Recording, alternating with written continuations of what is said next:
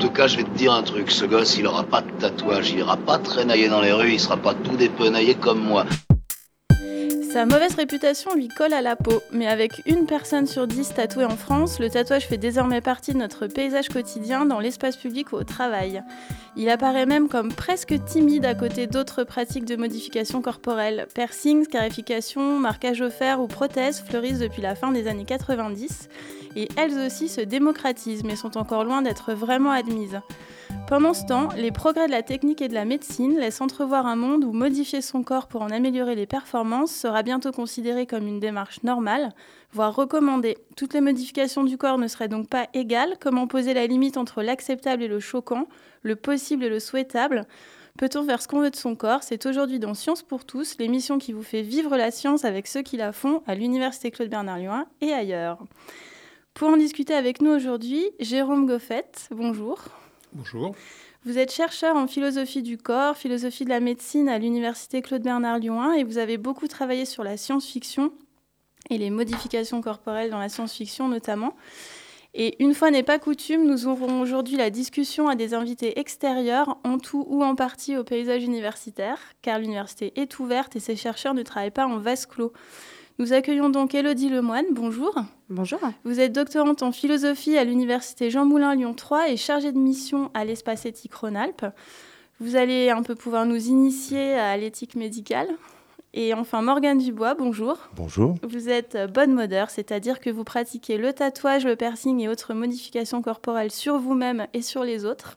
Exactement. Vous êtes euh, même un des pionniers en France de certaines de ces pratiques et vous avez d'ailleurs vos salons Bleu Carbone et Biostyle à Vienne près de Lyon. Vous allez un peu nous initier à cet art et à son histoire. Et en fin d'émission, nous retrouverons la chronique Art et Sciences autour du Festival des Laissés pour Compte au théâtre Astrée du campus de la Doua. Mais avant ça, nous retrouvons Florent Toplet du journal scientifique et étudiant CQFD pour une minute science qui va vous donner un coup dans le zen. Bonjour Florent. Bonjour. Alors, commençons. Si vous avez vu le film Vice Versa, vous dites sûrement que laisser colère diriger seul vos émotions n'est pas une bonne idée. Eh bien, ce n'est pas tout à fait vrai. En effet, plusieurs études ont montré que la colère est bonne pour la santé. C'est étonnant, du moins à petite dose. Et le secret, comme pour tous, est évidemment de ne pas faire d'excès. Alors, pour vivre vieux, vivons rageux parce que oui, n'en déplaise aux tenants de la pensée positive, s'énerver de temps en temps, en plus de vous détendre sur le moment, peut améliorer votre qualité de vie, aussi bien dans votre corps que dans votre tête. Les émotions ont en effet un rôle, une utilité.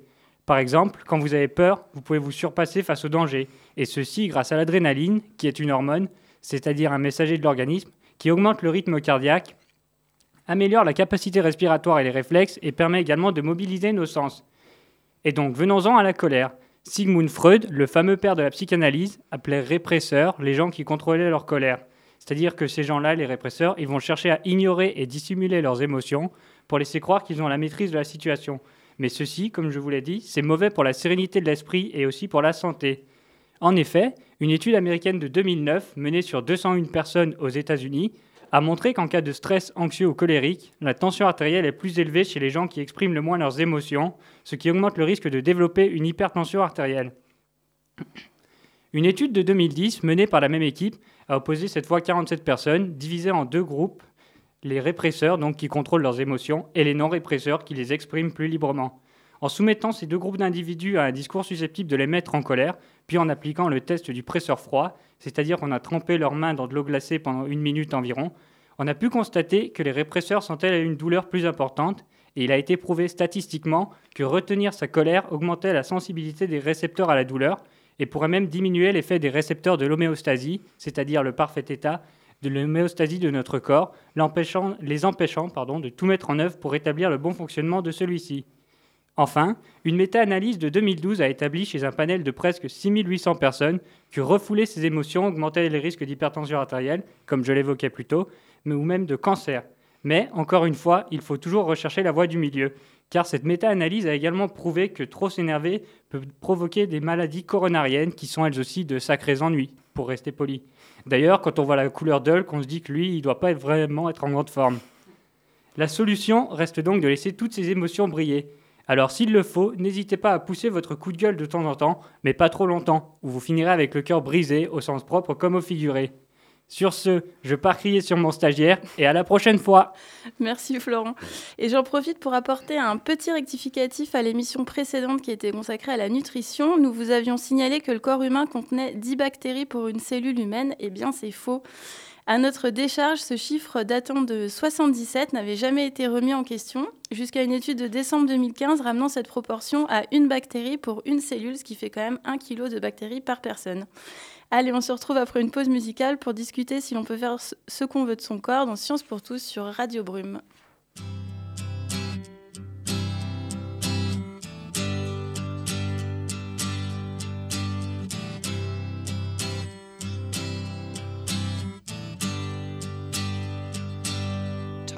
Takes a cigarette, puts it in your mouth. You pull on your finger, then another finger, then cigarette. The water wall is calling, it lingers, then you forget. Oh, ho, ho, ho, you're a rock and roll suicide. Too old to lose it, too young to choose it.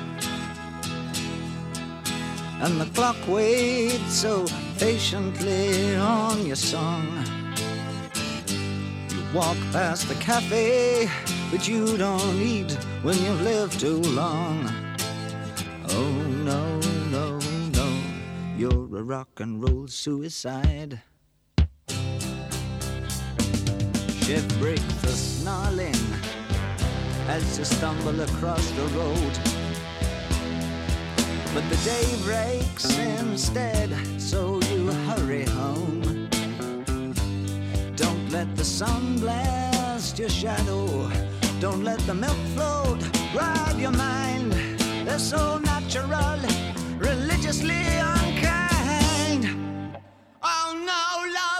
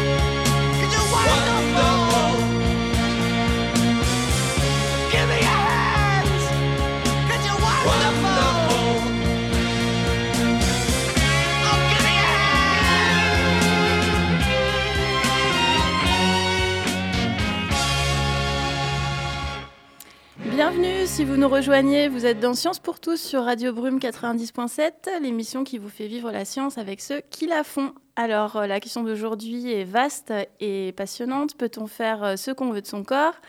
Et avant de commencer la discussion, j'accueille un invité surprise dans la personne de Julien Sedlac, Bonjour. qui est tombé dans un guet-apens, hein, parce qu'il était venu accompagner Morgane Dubois et finalement il se retrouve avec nous autour de la table. On est très contents. Donc, vous, vous êtes euh, body percer, c'est ça? C'est ça, tout à fait. Et euh, vous assistez Morgane Dubois dans ses différentes euh, opérations. J'essaye. Voilà.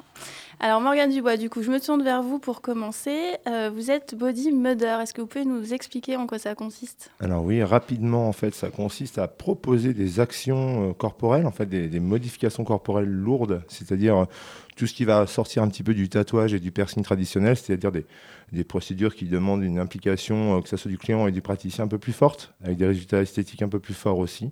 Euh, on parle de scarification, de branding, enfin, tout ce qui est action de cicatrice sur la peau, mais aussi d'implantation, euh, implant silicone, RFID, NFC, et aussi tout ce qui va être euh, ablation, coupage de langue en deux, Enfin, tout un petit euh, florilège de procédures plus ou moins intenses et, et puis, puis physiquement assez une bonne expérience pour, pour les clients généralement.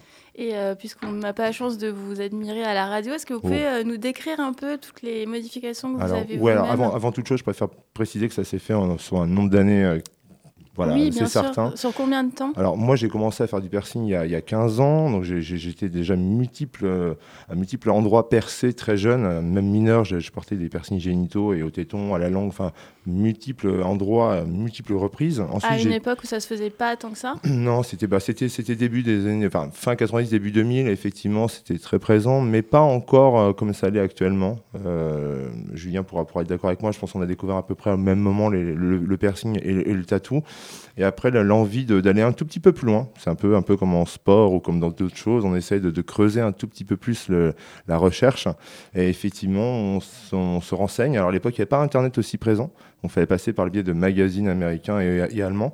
Et en fait, au fur et à mesure, effectivement, euh, je me suis intéressé aux bonnes modes lourdes, donc euh, tout ce qui est action euh, un peu plus invasive, un peu plus, un peu plus costaud. Et vous avez appris comment?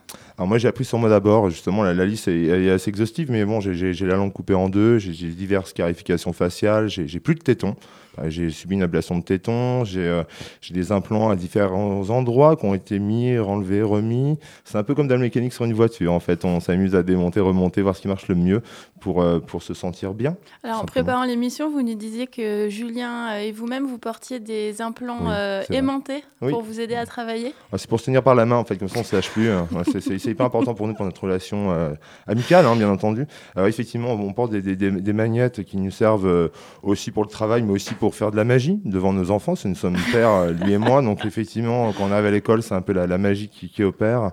Euh, effectivement, magnettes, ouais, des petits implants qui sont utilisés normalement dans la dentisterie pour maintenir des appareils en place qu'on a juste changé d'endroit et, et placé ailleurs. Et on a regardé comment ça se passait. Il faut savoir que ce sont des implants qui sont prévus pour être mis longtemps qui sont recouverts, qui sont galvanisés en fait, hein, qui, sont, qui sont recouverts d'une petite couche de polymère, donc qui ne risquent pas d'allergie. Euh, c'est arrivé dans des accidents de- d'implants justement qui, qui Mhm. réagissaient mal. Donc euh, on est aussi face à, des, à une utilisation de matériel assez, euh, assez exclusive. Donc euh, c'est ça qui est assez intéressant. Alors, du coup, ça soulève deux questions, peut-être, euh, que je vais soumettre à nos deux autres invités. Euh, peut-être euh, vous d'abord, Elodie Lemoine, sur la question de.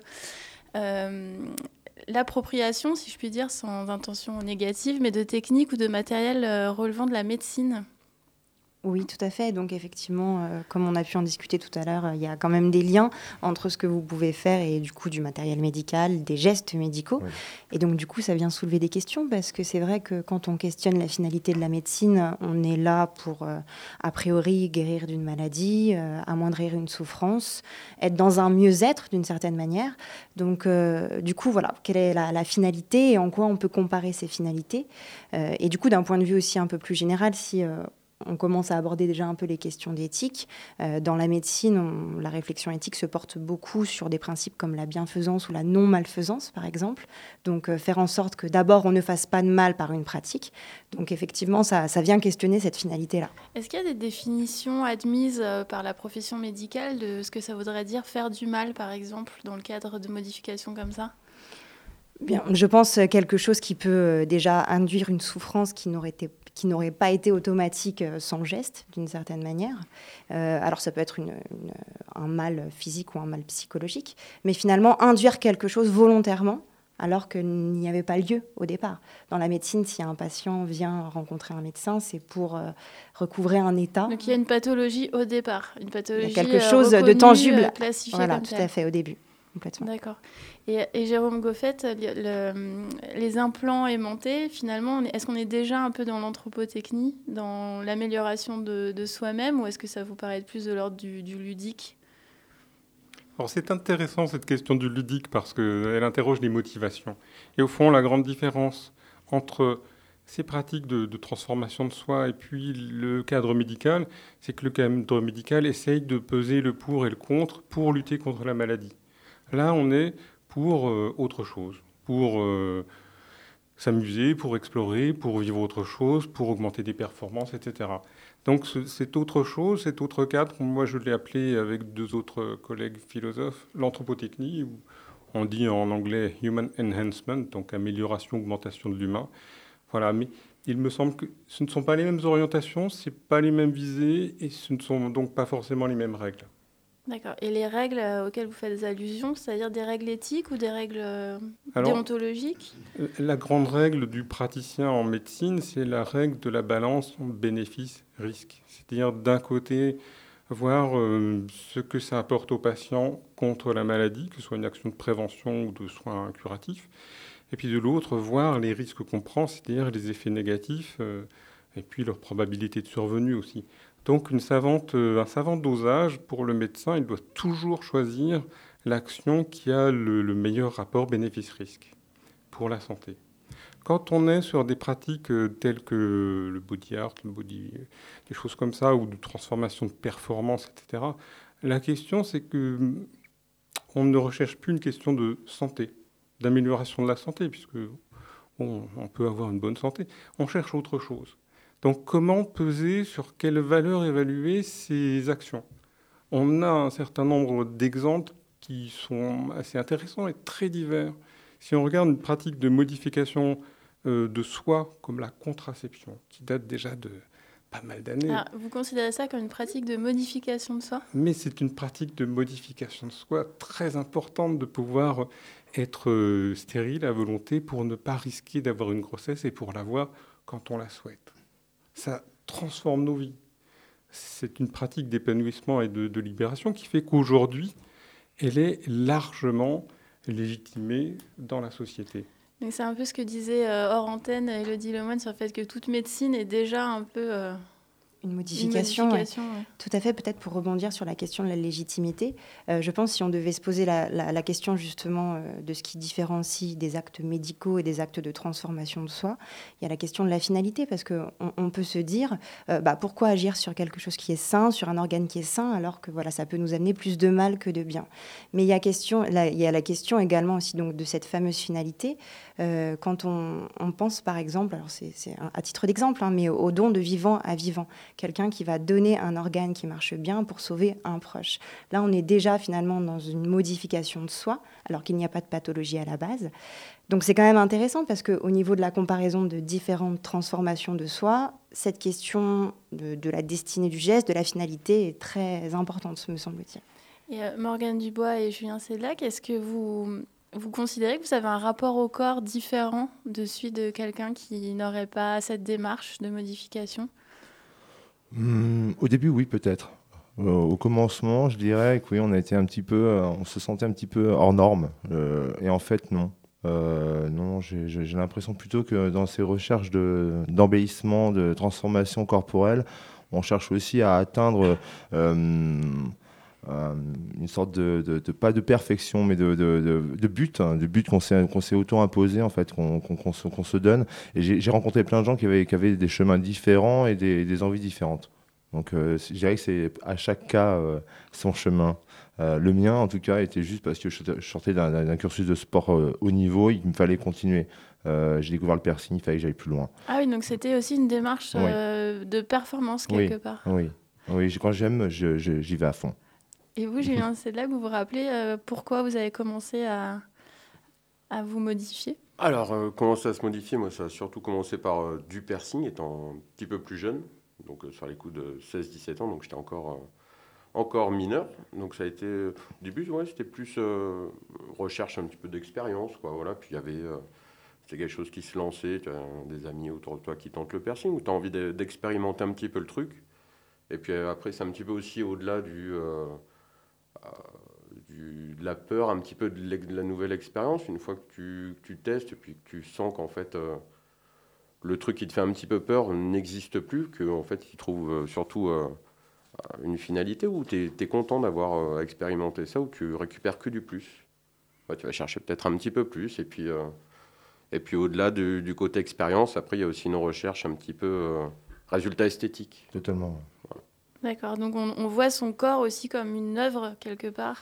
Ouais, une œuvre où tu te dis, euh, peut-être pas forcément. Euh, alors certains diront, ouais, euh, un petit peu quelque chose d'artistique, mais disons qu'après, bon, la beauté, comme on dit, est toujours dans l'œil de celui qui regarde. Voilà. Ah, mais c'est surtout de se dire, moi je me trouverais de mon regard à moi peut-être plus beau avec que sans. D'accord, Jérôme Goffet. si on fait de la radio visuelle, ce qui est un défi, j'ai en face de moi donc Julien et son magnifique avant-bras qui est coloré avec du noir et du rouge. Le rouge fait des motifs euh, répétitifs, mais très qui, qui rappellent des, outils, un, tissage ou des choses comme ça. Et le noir évoque certains tableaux de, Miro ou de Kandinsky, par exemple. Donc là, il y a un aspect artistique qui est évident avec des, références, avec aussi... Euh, alors, une question que je voudrais vous poser. Mhm. Je suis tout oui. Euh, comment vous avez décidé, comment vous avez mûri votre dessin de cet avant-bras? Euh, Bonne question. C'est bonne question. Disons que quand je suis dans la démarche de quelque chose au niveau du tatou, déjà du moins, je vais chercher quelque chose qui va être cohérent avec la zone. Après, c'est vrai que je vais pas non plus. Euh, moi, je vais être dans, des motifs. Alors, c'est vrai que les gens ne nous voient pas hein, au jour d'aujourd'hui, ils nous entendent uniquement. Mais euh, niveau tatou, je porte pas de choses euh, en motif. Alors, ça parlera à certains, peut-être pas à d'autres, mais du réalisme ou de choses comme ça. Je suis plus sur des motifs qui vont être très graphiques. Donc, de la plane noire, de, la pattern, donc comme on disait, des motifs un petit peu géométriques qui se répètent, etc.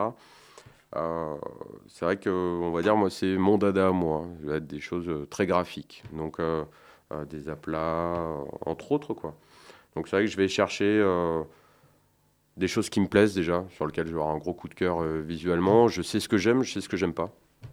Euh, J'irai pas me faire en tatou, par exemple le portrait de la Joconde ou, ou des scènes comme ça. Mais quand je vais, quand je suis dans l'élaboration d'un motif, je vais, je vais comment dirais-je, surtout chercher sur remplir des masses remplir des zones. Oui, je, comprends l'espace de combler l'espace vide. Euh, effectivement, on a une peau claire ou foncée, suivant notre origine. Mais effectivement, nous, étant plutôt clair, on a tendance à la noircir très très facilement. Pourquoi? Parce que parce je trouve ça une nouvelle peau en fait. C'est un nouveau moi en fait. À, chaque fois, je me transforme. Julien est comme moi, c'est-à-dire qu'on fait des couches sur couches sur couches. C'est-à-dire que son bras est déjà tatoué une fois, une deuxième fois, une troisième fois, comme mon bras, euh, mon bras gauche, comme mon dos, comme comme son visage.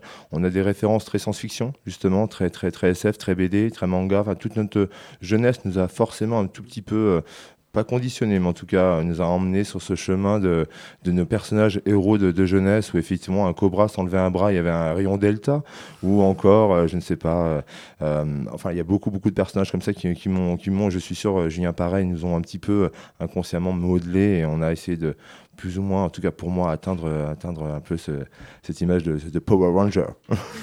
et le Dilomon souhaitait intervenir?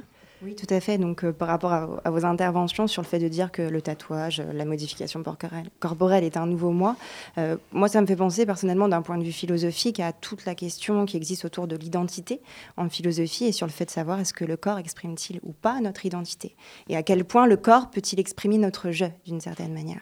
Et en, phénoménologie, il y a une distinction par rapport à deux sens du corps entre le corps que l'on a et le corps que l'on est d'une certaine manière. Et donc du coup, je pense que par rapport à toutes les modifications corporelles que l'on peut faire, c'est intéressant de savoir euh, à partir de quand, comment et jusqu'où ça peut nous exprimer et jusqu'où aussi, alors la médecine ou d'autres domaines euh, peuvent participer de cela et doivent-ils participer de cela? Allez, on marque une pause musicale et on continue sur ce sujet passionnant.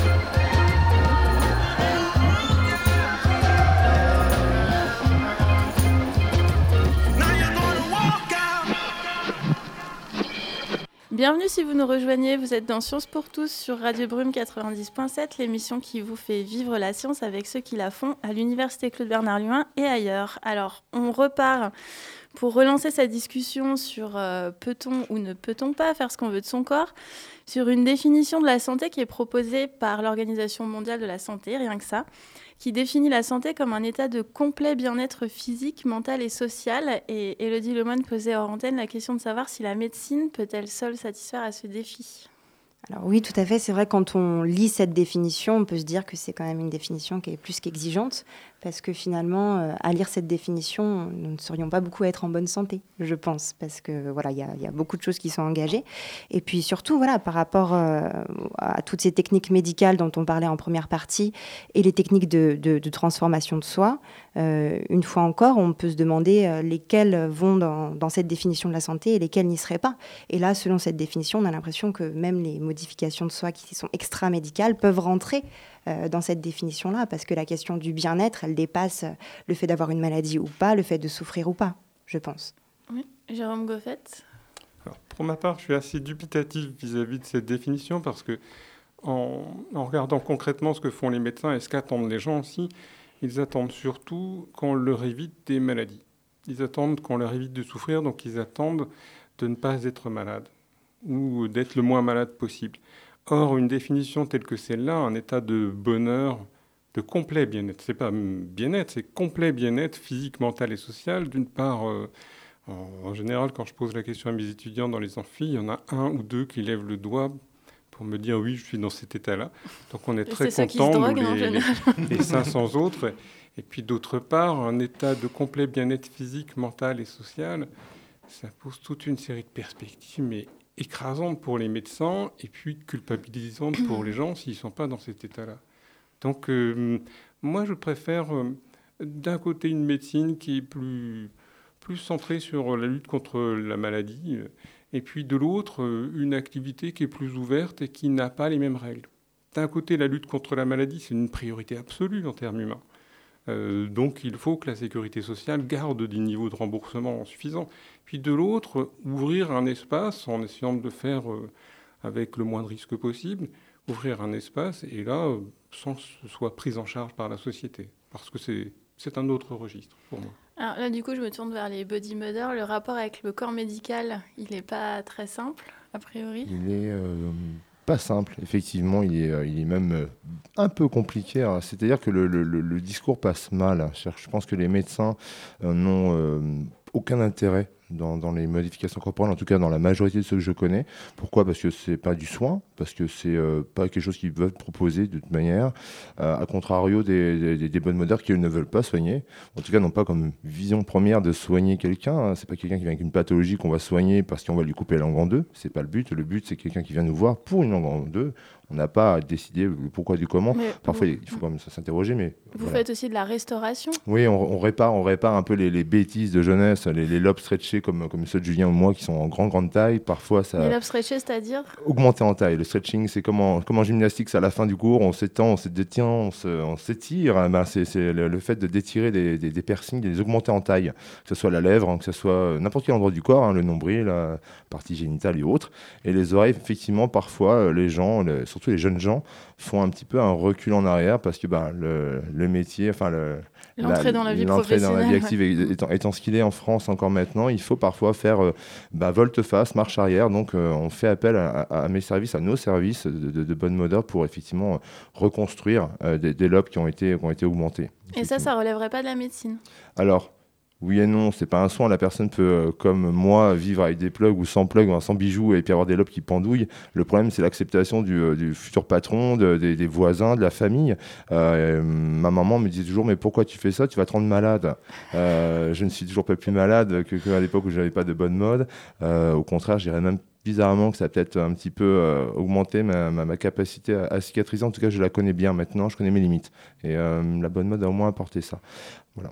Est-ce qu'il y a des limites euh, déontologiques euh, à votre pratique? Est-ce qu'il y a des choses que vous refusez de faire? Est-ce que c'est plus ou moins euh, écrit ou est-ce que c'est chaque bonne modeur qui se détermine tout seul par rapport à ça? Julien Sedlac bah, On va dire que après sera niveau déontologie sera les limites que chacun va, va se poser. Après c'est vrai que éthiquement, tout n'est pas faisable.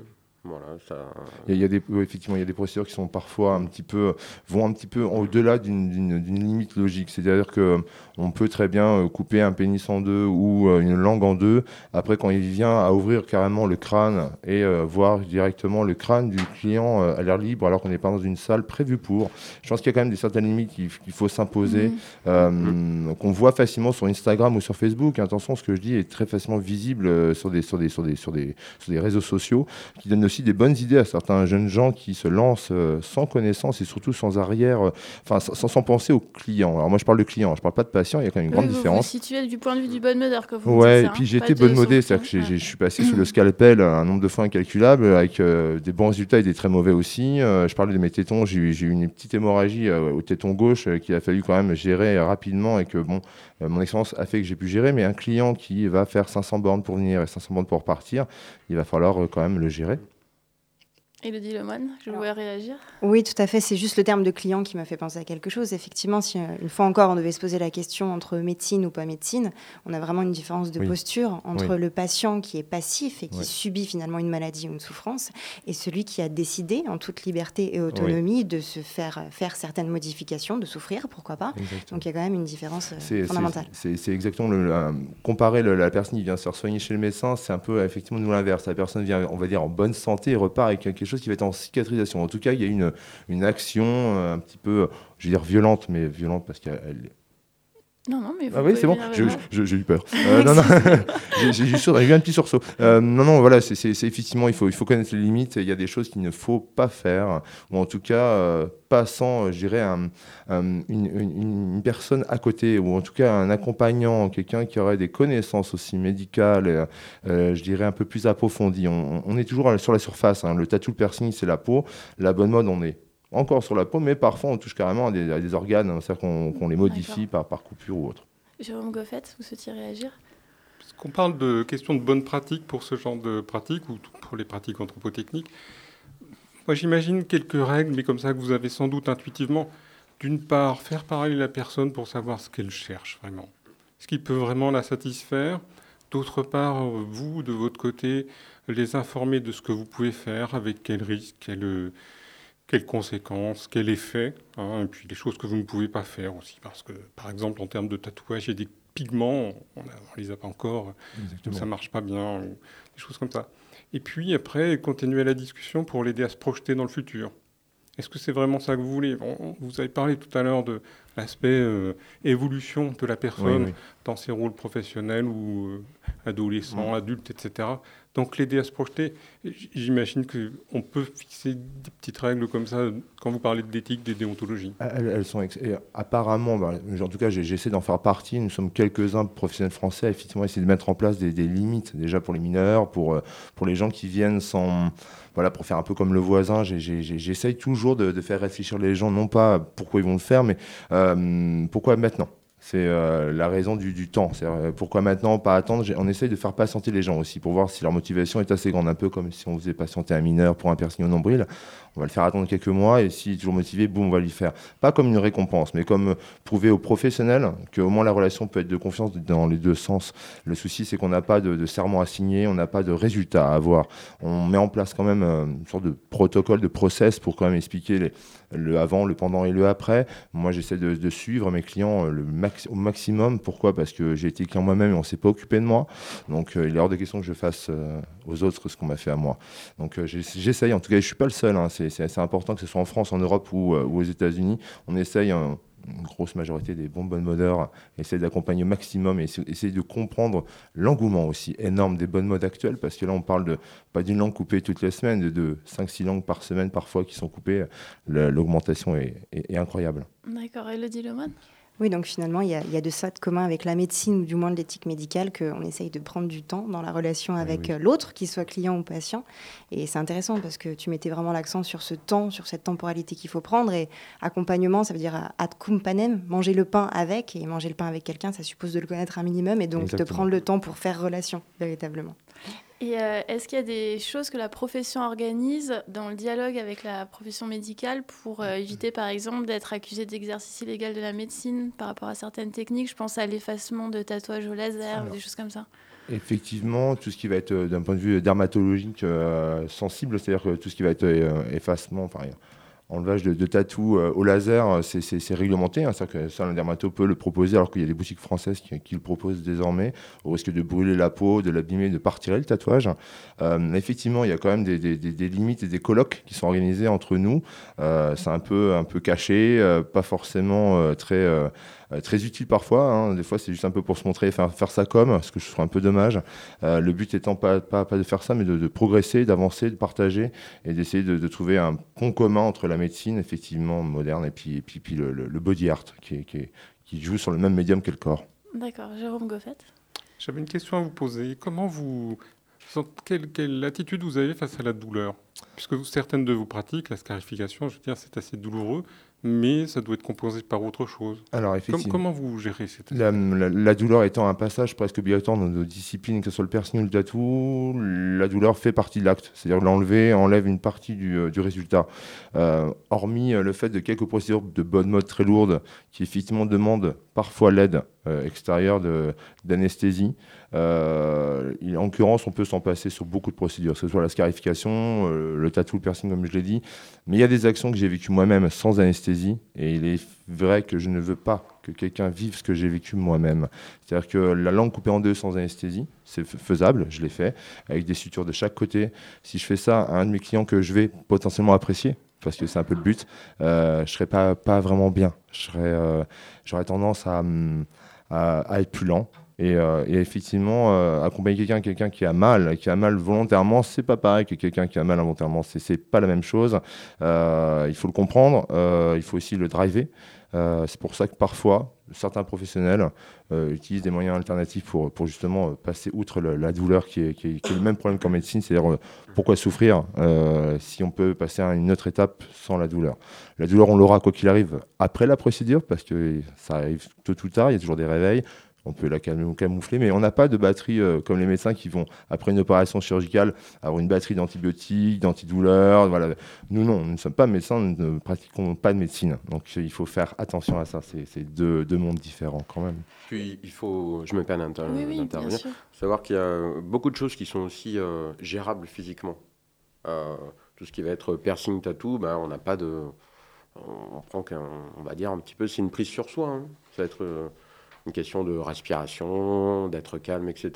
Niveau scarification, ça des choses un petit peu pareilles. C'est pas quelque chose qui va être euh, niveau douleur aussi intense que ce qu'on peut imaginer. Voilà. Et euh, tout ce qui est, tout ce qui va être scarification, c'est quelque chose qui est fait euh, en collaboration entre la personne qui réalise la scarification et la personne en fait qui se fait, qui se fait scarifier.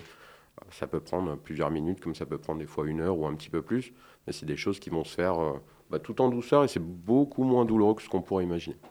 Elodie Lemoine Oui, tout à fait. Donc, euh, pour rebondir sur le fait qu'avoir mal volontairement, ce n'est pas la même chose qu'avoir mal involontairement, ça prouve bien que si on devait encore réfléchir un peu d'un point de vue éthique, on est bien plus dans une éthique de l'autonomie que dans une éthique de la bienfaisance, où finalement, on fait parce qu'il y a quelqu'un qui nous demande, donc on décide de réaliser ses souhaits, ses désirs. Et je pense que c'est assez symptomatique de notre société aujourd'hui, où finalement, on voit de plus en plus qu'on évolue dans une société individualiste, au sens où les individus ont de l'importance et où leurs souhaits doivent être entendus. Après, la question qu'on peut se poser, c'est euh, à partir de quand la médecine doit-elle prendre part à ça, à la réalisation des désirs parfois illimités de l'être humain? Et je vais terminer du coup, parce que le temps euh, est passé, euh, par demander à, Jérôme Goffet, en tant que chercheur, prendre pour objet d'étude les modifications corporelles. Qu'est-ce que, enfin, qu'est-ce que vous recherchez exactement? Quelle est cette science? Alors pour ma part, en fait, je me suis interrogé sur cette question-là parce que je sentais apparaître toute une série de modifications, euh, dont certaines dont on n'a pas parlé aujourd'hui, comme la, consommation de psychostimulants ou euh, des, histoires de prothétisation aussi, euh, l'adjonction de deux bras supplémentaires par exemple. Aujourd'hui, on a des, des, prototypes qui marchent assez bien. On a aussi des, prothèses d'expression des émotions, si les Japonais en font. C'est-à-dire des prothèses qui permettent d'être plus expressifs Des petites oreilles qui transmettent votre état émotionnel. C'est très ah kawaii, comme disent les... Kawaii. Donc des oreilles qui bougent en fonction de vos émotions. Voilà, voilà. Donc, c'est donc toute une série de choses qui se font. Or, euh, certaines se font dans le domaine médical, d'autres se font à côté. Et puis, la finalité n'étant pas une finalité médicale, il me semblait utile, quand j'ai commencé à me pencher sur la question, de savoir quelles étaient ces finalités et quel cadre on pouvait euh, leur apporter, et puis comment les penser, quelles perspectives, quelles répercussions sur l'être humain en termes de, par exemple, de, schéma corporel, hein, la façon dont je me prolonge dans mon corps, dont j'agis avec deux bras supplémentaires, c'est pas pas la même chose. La façon aussi dont je, sens mon corps quand euh, des, jeunes adultes québécois me racontent euh, consommer des amphétamines pour se booster euh, dans leurs études ou leur profession. Ils, ont une perception du temps accélérée. Et ils ont aussi une perception de la pression professionnelle différente. Ils ont un rapport à la gestion de leur stock, leur consommation des risques qui est différent. Donc toute une série de soucis nouveaux sociétaux. Voilà pourquoi il me semble utile euh, qu'on soit tous un certain nombre à se pencher sur ces questions-là pour les faire apparaître. Merci. Elodie Lemoine, vous êtes euh, membre de l'espace éthique Rhône-Alpes. Est-ce qu'on peut terminer en vous demandant de nous expliquer euh, en quoi ça consiste? Qu'est-ce que vous faites? Quel est votre champ d'action? Alors, pour euh, présenter très brièvement l'espace éthique, en fait, c'est une structure euh, régionale entre Grenoble, Lyon et Saint-Étienne. Et en fait, on, essaye de s'occuper des, questionnements éthiques donc dans le champ de la santé, en intervenant notamment par rapport aux enseignements dans les formations de santé, en organisant et en participant à des congrès, des colloques, on organise des cafés éthiques également. Et on essaye également de, produire de la documentation, donc que ce soit des brochures ou encore des articles. On essaye d'être un interlocuteur pour euh, les universités et les structures de soins. Et quel genre de questions éthiques vous avez à débattre? Alors c'est très large, ça peut aller du début de vie à la fin de la vie en passant par le milieu, donc comme la maladie d'Alzheimer, les grèves d'organes, l'anthropotechnie, c'est très très large. D'accord. Bah, écoutez, merci à tous les quatre. Merci à Julien Sedlac d'avoir accepté euh, d'être pris en otage. Merci beaucoup. merci à vous. À très bientôt. On marque une dernière pause musicale.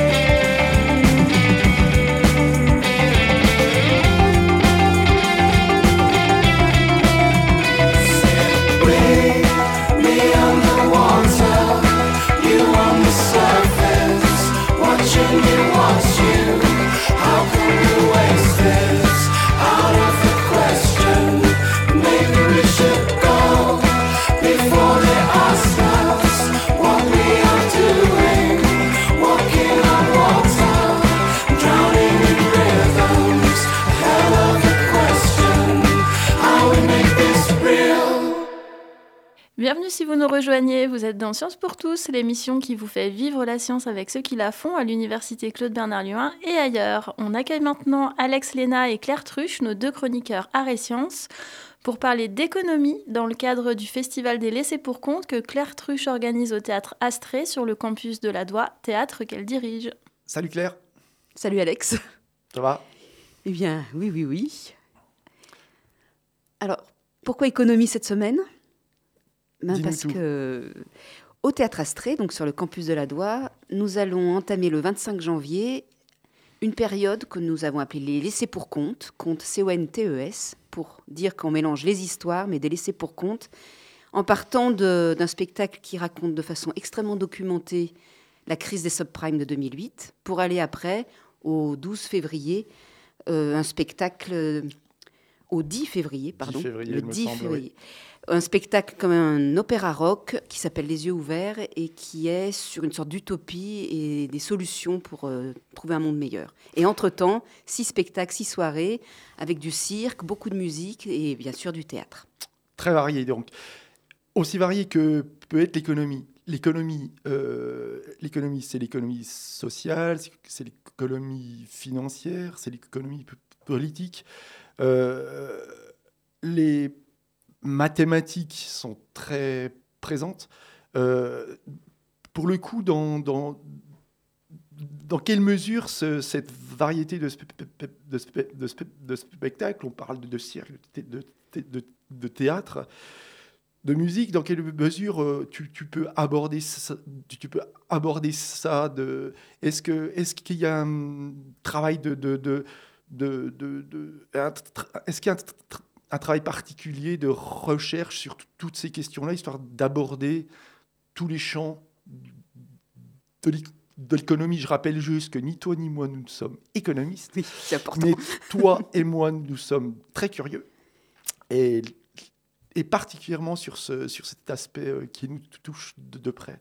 Oui, surtout qu'en plus, euh, ni toi ni moi, on- nous sommes économistes, mais en même temps, comme tous les gens dans le monde entier en ce moment, et depuis encore plus depuis le monde mondialisé, il y a des gens qui sont économistes et il y a tous les autres qui, qui ont et vivent souvent des dégâts collatéraux.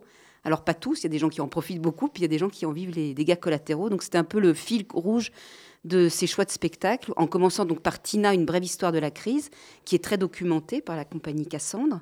Et puis après, il y a deux spectacles, donc Louche pas louche, cirque musique, par le cirque Albatros, où là, ce sont comme euh, voilà, des SDF qui se retrouvent à vivre dans un théâtre et qui nous font toucher du doigt euh, une autre façon de, vivre, et quand on n'a plus grand-chose, mais malgré tout un savoir-faire. Et puis il y a aussi les 7 jours de Simon Labrosse, Si sa vie vous intéresse, c'est le titre. Un magnifique texte de Carole Fréchette par la compagnie Chantier Libre. Et là, c'est plutôt quelqu'un qui est au chômage et qui, qui a très peu de temps pour, euh, pour s'en sortir financièrement. Et donc, euh, les sept jours, ce sont tous les jours des, nouveaux boulots qu'il va s'inventer et il va essayer de convaincre les gens que le boulot qu'il fait, c'est le meilleur. Donc, il va, euh, il va être finisseur de phrases, il va être. Il va passer la brosse à reluire chez les gens. Enfin voilà, et il, a- il va trouver, inventer ses métiers. Et moi, ça, voilà, ça m'intéressait que qu'on parle d'un côté de ceux qui sont qui font la crise et des mécanismes pour ça, et de l'autre, on est tous touchés par ça, quelle que soit notre place. Dans tout ce que tu as dit, tu as hum, parlé de gens, de, de personnes, de crises. Euh, si, si, on repl- si on replace ça sur un, sur un aspect scientifique, j'ai évoqué au, début la, la, grande présence, la, sans doute la pertinence même des maths en, en, en éco. Euh, c'est évidemment le problème de les maths. Les, les maths dans cette euh, situation-là, ce sont des maths prédictives. Donc l'économie, vue sous cet angle-là, vue sous l'angle des maths, c'est une science de prédiction. C'est euh, rendre efficaces les paris que peuvent, euh, que peuvent prendre les, les économistes, enfin les traders en l'occurrence. Mais cette prédiction, elle n'est pas sur des objets stables, ils sont extrêmement versatiles. Donc la, la, la, dans, dans c'est tout il me semble que c'est tout cet aspect de la versatilité des, gens, leur humanité qui, est mis en, perspective là. là oui, puis aussi le fait que c'est des probabilités et on joue sur le fait que les probabilités, euh, il ne s'est jamais passé quelque chose, donc il y a peu de probabilités qu'il va se passer quelque chose. Et euh, ça me fait penser à un autre spectacle que j'ai fait où on parlait du signe noir, où il y avait une anecdote où, en fait, compte jusqu'à l'arrivée en Australie, on pensait en Europe que tous les signes étaient blancs. Et puis, et puis voilà, on a découvert l'Australie, on a découvert des signes noirs. Et donc il fallait bien englober dans l'image du signe que bah, qu'il y en avait des noirs. Et c'est tout le problème peut-être de l'économie. Je ne suis pas économiste, donc c'est très subjectif. Mais voilà, de, de, faire des de penser des choses et de bâtir un monde entier là-dessus, sur des choses qui peuvent s'écrouler parce qu'on n'avait pas prévu ce qui se passait. Justement, c'est le, le, de prédire sur des objets naturels, sur, la, sur des phénomènes naturels, euh, parce que là on parle de la théorie des grands nombres en fait. Euh, euh, envisager une logique de prédiction, une modalité par la, de, de, connaissance par la prédiction sur des objets naturels, biologiques, astronomiques, et se tromper, ce n'est pas, pas très grave. La, la météo, c'est l'exemple. Bon, ça peut être grave si on se trompe, si on, se trompe, si on se trompe euh, beaucoup. Mais là, on prédit de, parfois de façon, de façon avec un contexte chaotique. Le, le signe noir, c'est Karl Popper qui l'a repris pour lui. Bon, Karl Popper, vous pouvez vous... Euh, euh, euh, si ça vous intéresse, chers auditeurs, vous, vous, pouvez donc aller vous, vous informer sur ses écrits. C'est un philosophe, épistémologue autrichien qui a, qui a travaillé aux États-Unis. Euh, euh, donc, les, le, pour faire très très bref, pour pas entrer dans les détails, toute la science moderne s'est construite autour de l'accumulation d'observations. Et Karl Popper, il dit, c'est le fait du signe blanc. On voit que tous les signes sont blancs, donc évidemment, on pense que il n'y a pas d'autres signes. Or, Karl Popper, il dit qu'on ne peut pas fonder une science objectivement, c'est-à-dire que la validation d'une théorie tirée sur l'accumulation de l'accumulation d'observations n'est pas valable, parce qu'il peut y avoir un cas qui va annuler tous les autres. En gros, en, gros, il suffit d'un seul, cas pour, pour contredire. On a beau multiplier, on ne vérifiera pas, mais il suffit, et il suffit d'un seul cas pour. Euh, donc là, on est typiquement dans ce type de, logique-là. Ça me rappelle une autre anecdote. Euh, il paraît que donc après la crise, je crois, de 29, où ça s'était passé un jeudi, et après tous les économistes et tous les attendaient les jeudis. Ça devait forcément se passer un jeudi la crise. Et euh, voilà, parce que c'est le cerveau aussi qui englobe ça et il en fait une autre une autre règle. Donc voilà, ça m'amuse et me passionne. Et, et aussi l'économie, c'est c'est l'économie de moyens dont certains vivent, du coup, parce que c'est un mot vaste aussi. Hein, ah oui, bien sûr. Il y a l'économie. On aurait euh, peut-être dû démarrer par ça, oui. Euh, et donc j'en parle parce que c'est très intéressant, parce qu'il y a un spectacle dans, dans les six qu'on propose qui s'appelle Conférence en forme de poire et qui est fait par un musicien et un comédien. Et là, c'est aussi documenté parce que le comédien, il est comme un petit peu une sorte de geek qui, va travailler, qui travaille sur le, sur la compression. On est dans un monde où il faut compresser le temps, il faut compresser les idées, il faut être très très très efficace, il faut compresser les textes dans les textos. Et, euh, et donc là, ce sont en gros, il faut compresser le temps et l'espace. Donc ce sont deux personnes qui se retrouvent dans une même salle de théâtre pour faire une conférence, un sur Satie qui va être interrompu parce que le, créneau horaire a été donné aux deux par quelqu'un qui travaille sur la compression. Et donc on imagine que Satie va aussi passer à, la compresseuse.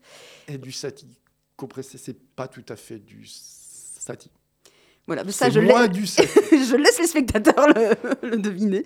Mais en tout cas, euh, voilà, ça, c'est aussi un spectacle qui, m'a beaucoup plu quand je l'ai vu. Enfin, tous les spectacles que je propose, là, sont, on- Mais alors, mais bon, c'est un vrai. Moi, ça me, ça me, ça m'intéresse d'autant, d'autant plus qu'il y a un vrai en- en- en- enjeu.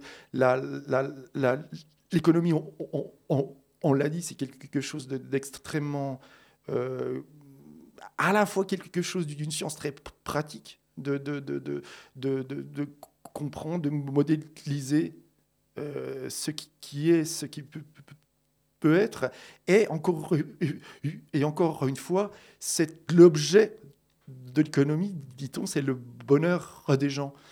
Et, et est-ce que, bah, ça. euh, est-ce que tu penses ouais, Ah, il y a, il euh, bah, semble là, moi, un petit oui. spectacle à la fin, Oui, ça c'est donc ça, finit justement les yeux ouverts, ça finit sur euh, sur euh, sur l'histoire que ça, ça se passe entre. C'est plutôt une, une pensée euh, philosophique et, et très utopique et très dynamique puisque c'est un opéra rock sur justement de redonner un petit peu de l'espoir et de la dynamie et de la et de la niaque aux générations qui sont nées entre la chute du mur en 89 et la chute des deux tours en 2001.